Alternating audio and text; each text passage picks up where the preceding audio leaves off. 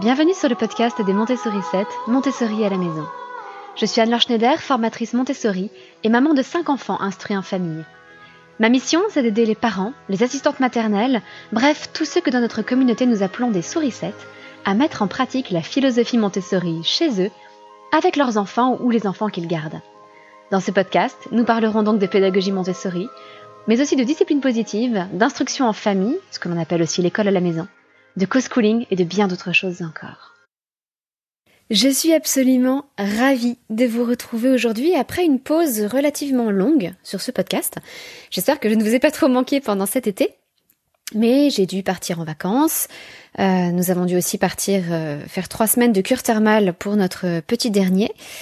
Euh, qui avait une cicatrice à traiter et tout cela évidemment dans des endroits sans wifi, sans rien pour travailler et puis avec malgré tout beaucoup de euh, beaucoup de choses à faire puisque bon des vacances avec cinq enfants c'est une grande joie mais c'est aussi beaucoup de travail. Euh, surtout quand, quand on a en plus des soins médicaux à assurer. Donc, désolée de cette pause, j'espérais pouvoir vous prévenir avant et faire un dernier épisode avant de partir en vacances et malheureusement les choses ont été un petit peu précipitées. Mais mieux vaut tard que jamais, donc je suis très heureuse de vous retrouver aujourd'hui. Sachez que le podcast va retrouver son rythme normal d'un épisode par semaine si tout va bien, si j'arrive à reprendre mon rythme et à reprendre un petit peu d'avance. Parce qu'en général, ce que j'essaie de faire, c'est d'enregistrer les épisodes suffisamment à l'avance pour euh, avoir trois ou quatre semaines d'épisodes enregistrés, ce qui me permet en cas d'imprévu d'avoir un petit peu de marge.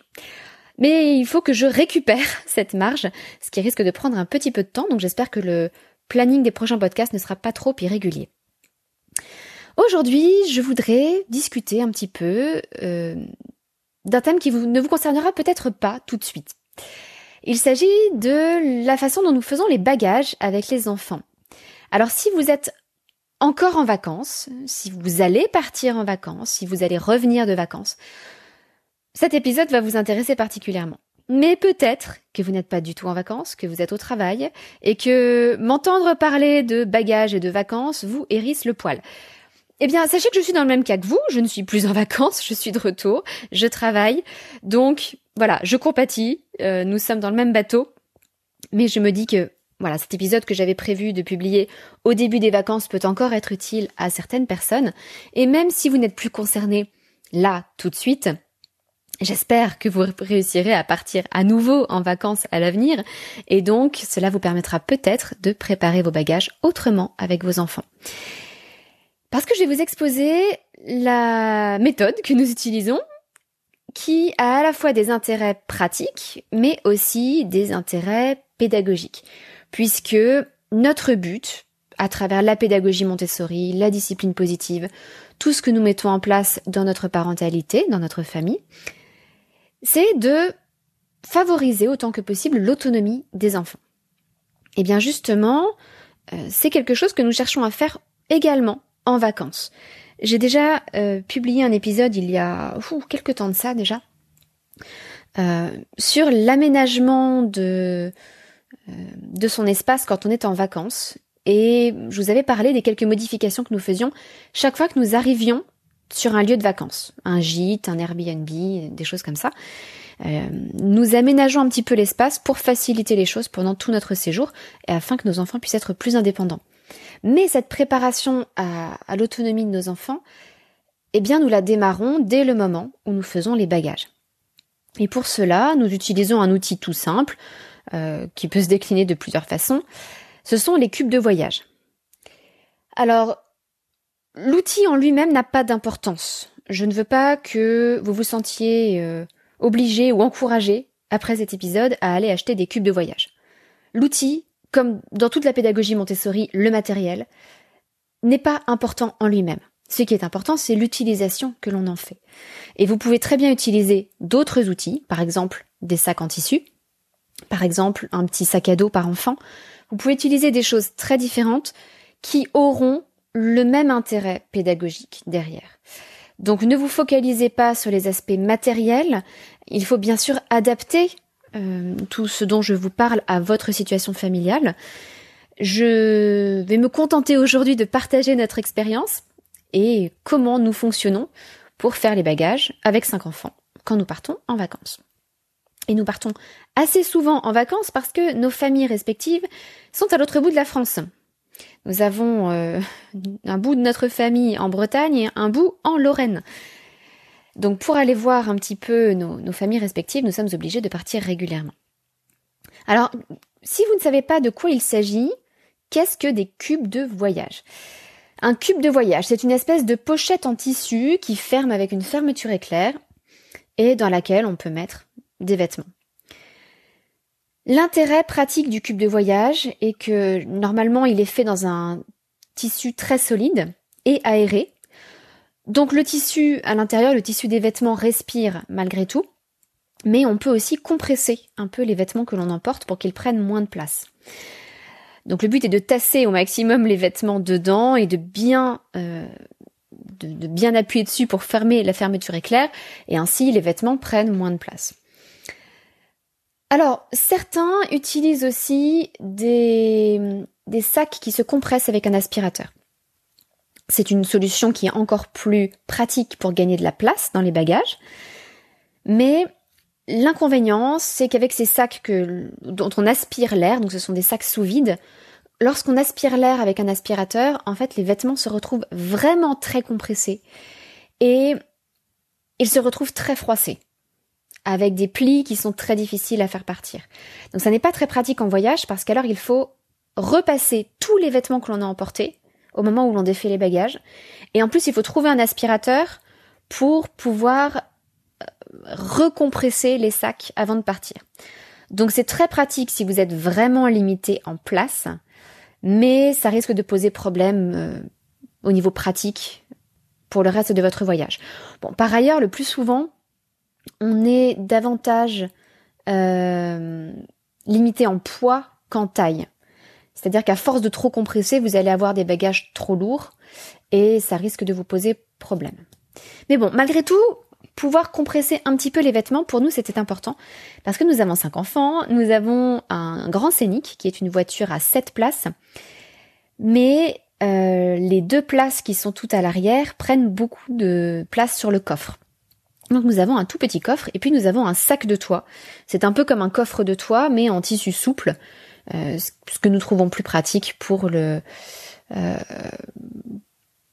pour les moments où nous sommes avec notre sac de toit en ville, que nous avons besoin de passer dans des parkings souterrains ou de garer la voiture, ça nous permet de plus facilement faire glisser le sac de toit dans la voiture lorsque la voiture est arrêtée. Toujours est-il qu'avec cette personne euh, et des séjours qui sont parfois longs, là nous avons dû faire un séjour de trois semaines pour une cure thermale, eh bien, il nous faut gagner de la place. Donc ces cubes sont pratiques parce qu'ils nous permettent déjà de gagner de la place. Autre avantage purement pratique, et puis j'en viendrai après aux avantages pédagogiques qui sont pour moi les plus importants, c'est que lorsque nous arrivons sur notre lieu de vacances, nous pouvons simplement distribuer à chaque enfant son cube de voyage, parce que chaque personne de la famille a son cube de voyage avec ses vêtements. Ce qui est plus facile pour que chacun emporte ses vêtements dans sa chambre et gère ses vêtements dans sa chambre. Parce que si nous avions une valise avec les vêtements de quatre personnes et puis une autre valise avec les vêtements de trois personnes, ça compliquerait les choses. Il faudrait à l'arrivée aller dans chaque chambre, mettre la pile de vêtements de chacun dans, sa chambre, etc. Là, les enfants peuvent même laisser les vêtements dans leur cube le temps du séjour, surtout si le séjour n'est pas très long. Et ils ont une espèce de pochette qu'ils peuvent fermer. Donc ce cube de voyage peut se transformer en pochette fermée pour euh, mettre leurs affaires à l'abri des plus jeunes qui pourraient avoir envie de mettre un petit peu de bazar. Je pense en particulier à notre fils qui aura bientôt deux ans. Donc c'est une façon pour eux d'avoir euh, une protection pour leurs affaires personnelles dans, euh, dans un sac qui est fermé. Donc voilà les atouts pratiques. Ça permet vraiment de trier les affaires de chacun. Euh, les vêtements de chacun sont dans un sac, une pochette, enfin un cube de voyage.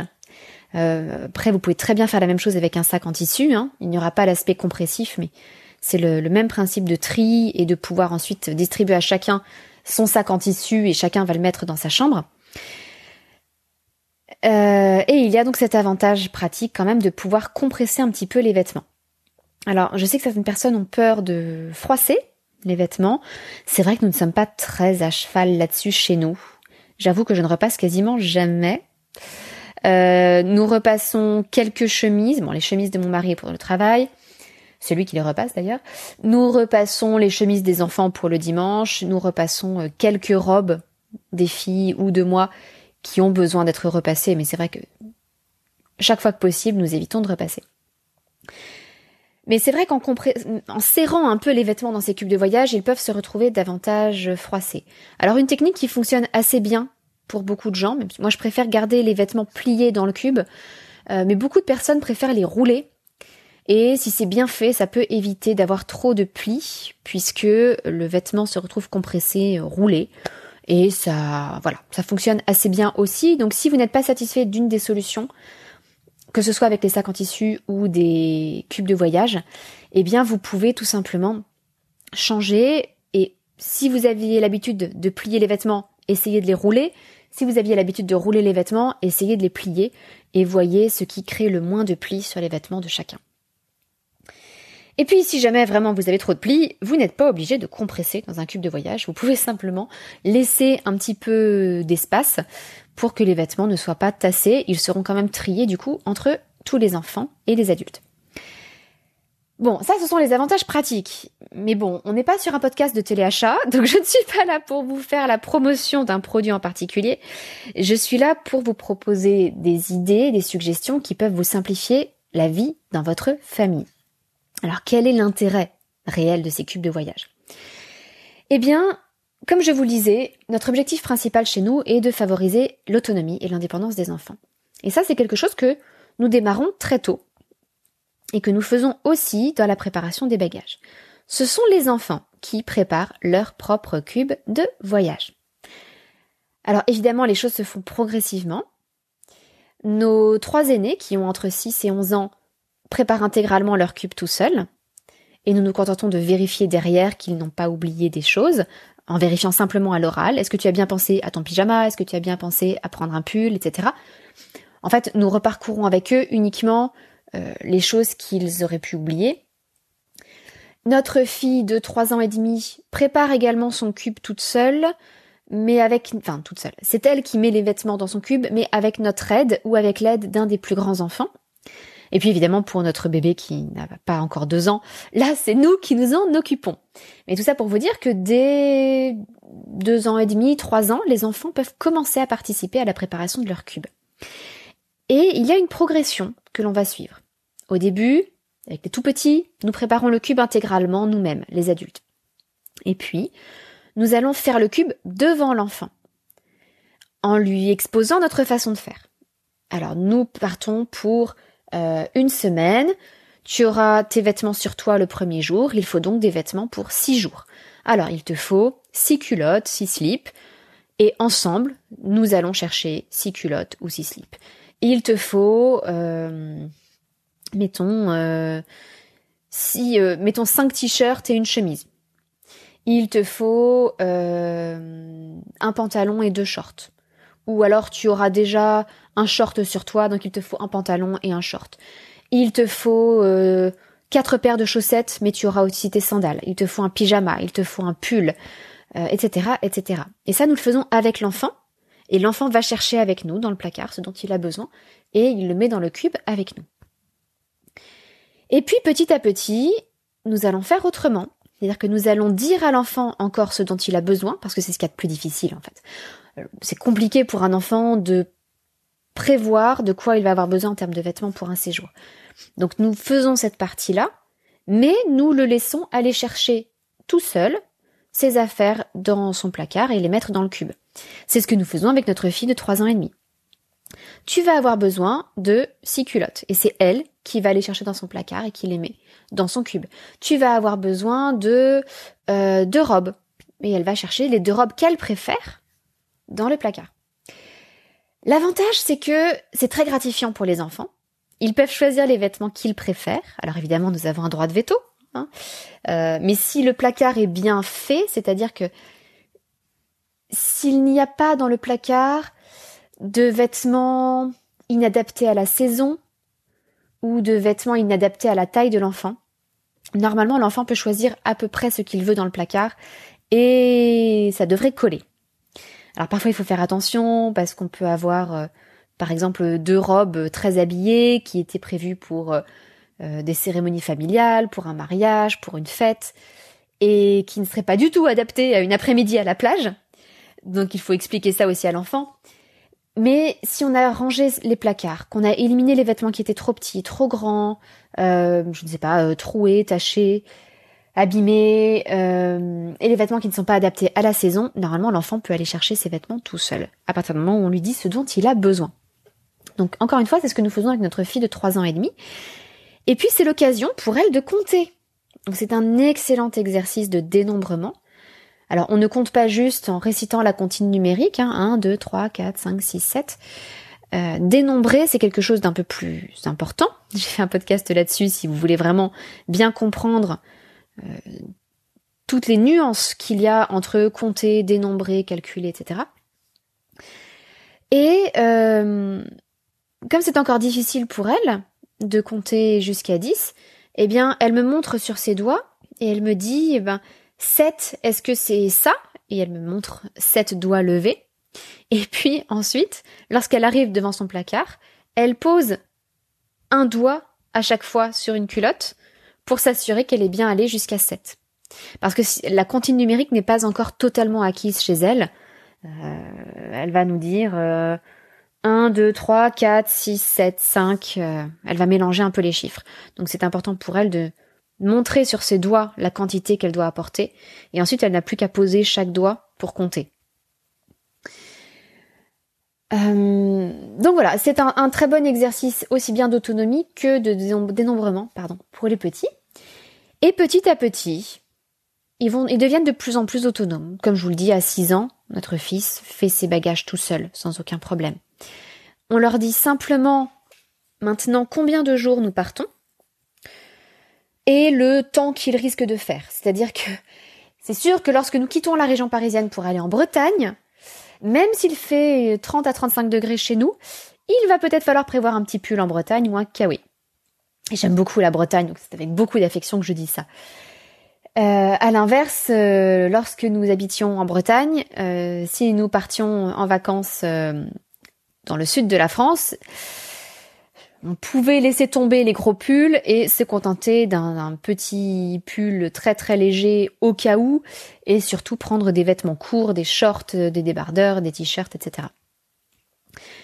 Donc petit à petit, les enfants comme ça ont pu prendre de leur autonomie.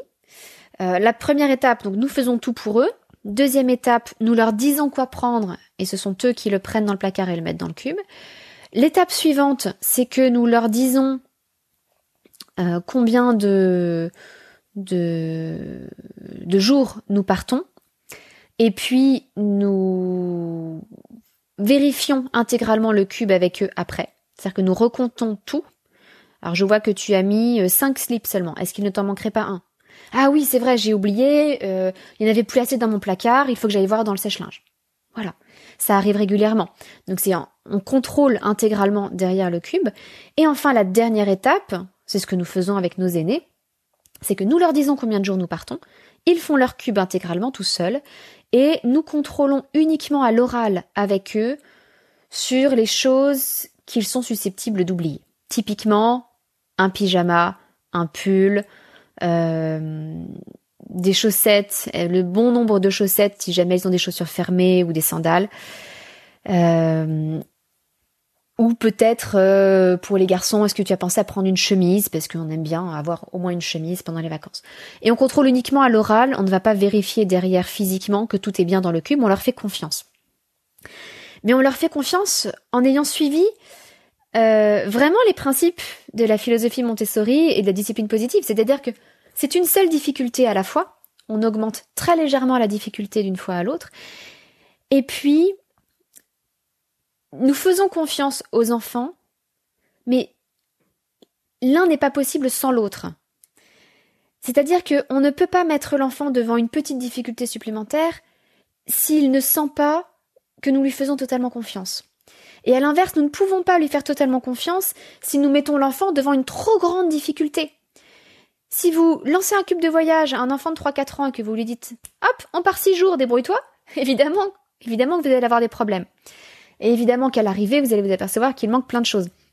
Donc il faut vraiment avoir fait tout cet apprentissage très progressif dans une relation de confiance pour que ça se passe bien. Mais c'est vraiment gratifiant pour les enfants parce que, euh, ben voilà, dès 6 ans, ils sont capables de faire leur bagage tout seuls, avec les vêtements qu'ils préfèrent, qu'ils ont choisis eux-mêmes. Euh, ça facilite aussi les choses ensuite s'ils sont invités chez un copain pour une soirée pyjama ou pour un week-end, puisqu'on peut juste leur dire, ben, vas-y, va faire ton cube. Donc ça nous rend aussi les soirées pyjama ou les week-ends chez les copains plus faciles. Donc nous acceptons aussi plus volontiers qu'ils partent. Et puis, si euh, s'ils sont tout seuls en vacances chez des cousins, par exemple, ou chez des grands-parents, eh bien, nous savons aussi qu'ils peuvent reconstituer leur cube au moment de partir, puisque c'est eux qui l'ont fait au départ. Donc, avant le retour, ils sont capables de le reconstituer et de rentrer, même si nous ne sommes pas derrière eux pour le faire. Donc voilà, euh, c'est vraiment un, un développement progressif de l'autonomie. Mais comme toujours avec les enfants, lorsqu'on leur confie des responsabilités adaptées et qui sont associées à une nouvelle liberté, ici c'est le choix de ses vêtements pour les vacances, eh bien ils se montrent très vite dignes de notre confiance et ils le font avec une grande joie parce que les enfants aiment avoir des droits supplémentaires lorsqu'ils sont associés à des responsabilités supplémentaires. Donc tout ça, ça va de pair et c'est vraiment un excellent apprentissage pour les enfants et ça simplifie bien la vie de famille. Donc si jamais vous êtes tenté, là, pour un départ en vacances, peut-être avant la fin de l'été, euh, ou pour un futur départ en vacances, des cubes de voyage, vous pouvez en trouver dans plein d'endroits. Euh, je sais qu'ils en vendent chez Ikea, vous en trouvez euh, chez Amazon. C'est le genre de choses que vous pouvez trouver de plus en plus, je pense même dans des grandes surfaces. Donc n'hésitez pas à tenter l'expérience. Si vous n'êtes pas sûr que ça va fonctionner, ou si vous êtes euh, actuellement en vacances et que vous voulez tenter l'expérience pour le retour, eh bien vous pouvez faire la même chose simplement avec des sacs de course par exemple, ou avec des sacs en tissu, avec ce que vous avez peut-être sur vous. Donnez un sac à chaque enfant et demandez-lui de ranger ses vêtements dans son sac. Ce qui va permettre, voilà, ça c'est si vous avez fait des lessives et que vous rentrez avec du linge propre évidemment, ça permettra au retour à l'enfant de défaire son sac et de ranger ses affaires dans son placard. Parce que chez nous, les enfants sont donc responsables de leur bagage, de leurs vêtements, du moment où on les prépare jusqu'au moment où on les range après notre retour dans les placards de la maison. Euh, si jamais, en revanche, les vacances sont finies pour vous et que vous avez déjà repris le travail, vous êtes peut-être dans une autre dynamique, une dynamique de préparation de la rentrée, une dynamique de euh, d'établissement de nouvelles routines. vous êtes peut-être en train d'envisager le tri des vêtements pour la rentrée, de commencer à remiser les maillots de bain et tout ça dans, des placards de réserve, euh, eh bien, si vous êtes en mode réaménagement chez vous et que vous avez envie de prendre de nouvelles habitudes avec les enfants, je vous encourage vivement à jeter un œil à ma formation Aménager sa maison Montessori. Dans cette formation, nous abordons tous les espaces, un par un, de la cuisine à la salle de bain, en passant par la chambre des enfants, le rangement des vêtements, etc. Et pour chaque espace, je partage avec vous euh, tous nos conseils, comme je l'ai fait là pour euh, ce tout petit sujet de la préparation des bagages. Je vous montre nos systèmes. Je partage avec vous plein de fichiers aussi pour que vous puissiez mettre en place vos propres systèmes. Ça vous guide pas à pas pour aménager l'espace chez vous différemment afin que vos enfants soient plus autonomes. Des enfants plus autonomes, ce sont des relations familiales plus apaisées parce que vous n'êtes plus la boniche de vos enfants. Ils sont capables de répondre à leurs besoins eux-mêmes. Et du coup, le temps que vous passez ensemble, eh bien, vous pouvez le consacrer à autre chose, à des moments de qualité, à des jeux en famille, à des sorties, à des balades, plutôt que de le passer à servir de l'eau, ranger les vêtements pour vos enfants, ou, euh, ou passer votre temps à ranger les jouets dans leur chambre. Voilà. Donc tous les liens dont je vous ai parlé sont dans la description de cet épisode. Euh, aussi bien le lien sur le podcast de l'aménagement de l'espace quand vous êtes en vacances, que le podcast sur la différence entre calculer et dénombrer, que la formation Aménager sa maison Montessori. Je vous souhaite une excellente fin de semaine et je vous donne rendez-vous mardi prochain pour un nouvel épisode régulier du podcast. À très bientôt!